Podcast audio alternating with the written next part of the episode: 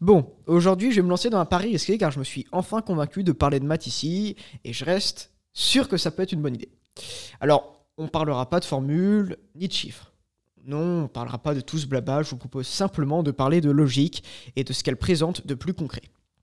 Alors pas de stress, je ne vais pas parler non plus de sujets trop complexes parce qu'il faut qu'en amont de cette chronique, j'ai quand même compris de quoi je cause. Je vous propose alors aujourd'hui, pour commencer à parler de maths, que de faire un tour du côté de l'infini. Et globalement, on ne parlera pas de l'infini en lui-même, mais surtout de quelques anecdotes à son sujet qui pourront, l'espace d'un instant, paraître absurdes, et c'est là tout l'intérêt. L'idée de ce sujet m'est venue quand, durant une discussion, on a trouvé malin de me poser la question qui peut, à prime abord, paraître débile je te paye un café si tu me prouves que j'ai tort, et moi je vais te prouver qu'il y a autant de nombres pairs que de nombres tout court. Bah, j'aurais dû fermer ma gueule et ne pas souffler comme un demeuré en affirmant à mon interlocuteur qu'il était plutôt con, car dans toute l'histoire, c'est bel et bien moi le con. Et oui, parce que si on utilise l'infini, je peux prouver à tout le monde qu'il y a autant de nombres pairs que de nombres tout court. Bon, pour commencer, cherchons à, trouver la petite formule pour trouver des nombres pairs, qui en vrai n'est pas très compliqué. Si on prend un chiffre n, qui peut être pair ou impair, bah si on le fait x2, il deviendra forcément pair. Bon, jusqu'à là, c'est pas compliqué, et bah appliquons cela à tous les chiffres qui existent du monde, et donc simplifions-nous la vie en faisant deux fois l'infini. Et on sait en fait qu'en toute logique, deux fois l'infini vaut l'infini. Et ça, c'est la règle des ensembles. Bah, je viens de vous montrer qu'il existe autant de nombres que de nombres pairs. Pour autant, il existe différents types d'infinis. Et oui, il existe plusieurs infinis. Pour peu que vous ayez écouté en début d'année de seconde, vous vous souvenez sûrement du délire mathématique d'ensemble.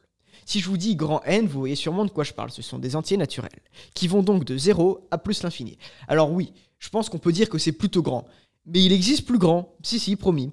Vous connaissez sûrement l'ensemble Z, aussi appelé grand Z, et bah grand Z, il contient tous les nombres, mais qui vont de moins l'infini à plus l'infini, sauf que la distance de plus l'infini à moins l'infini est deux fois l'infini, et donc logiquement, vous vous souvenez, deux fois l'infini vaut l'infini, et bah donc non, grand Z en réalité, il a la même taille que grand N, et ça, même si Z inclut N.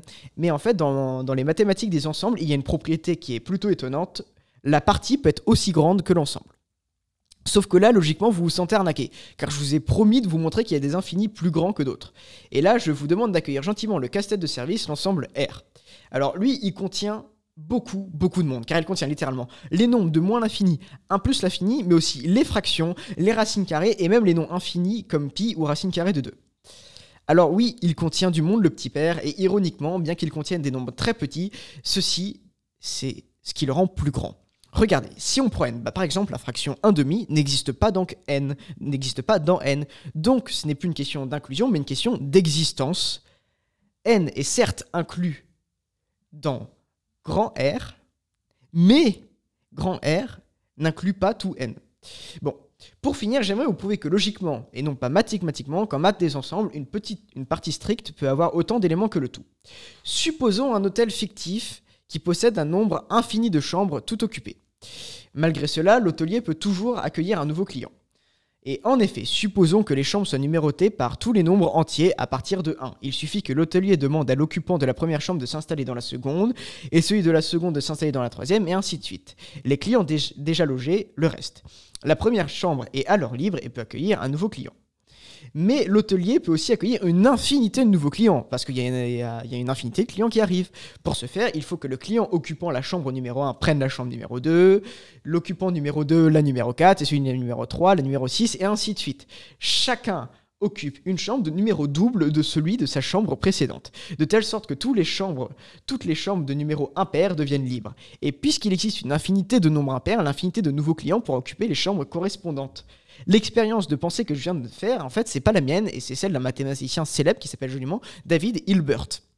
Et donc là, je viens de vous prouver avec cette petite analogie de l'hôtel qu'en réalité, c'est tout à fait logique qu'il y ait autant de nombres tout courts que de nombres pairs et que de nombres impairs. Par conséquent, vous pouvez ressortir avec ça comme théorie. Dans la théorie des ensembles mathématiques, une partie stricte peut être aussi grande que le tout. Je vous remercie de vous avoir écouté et à la prochaine.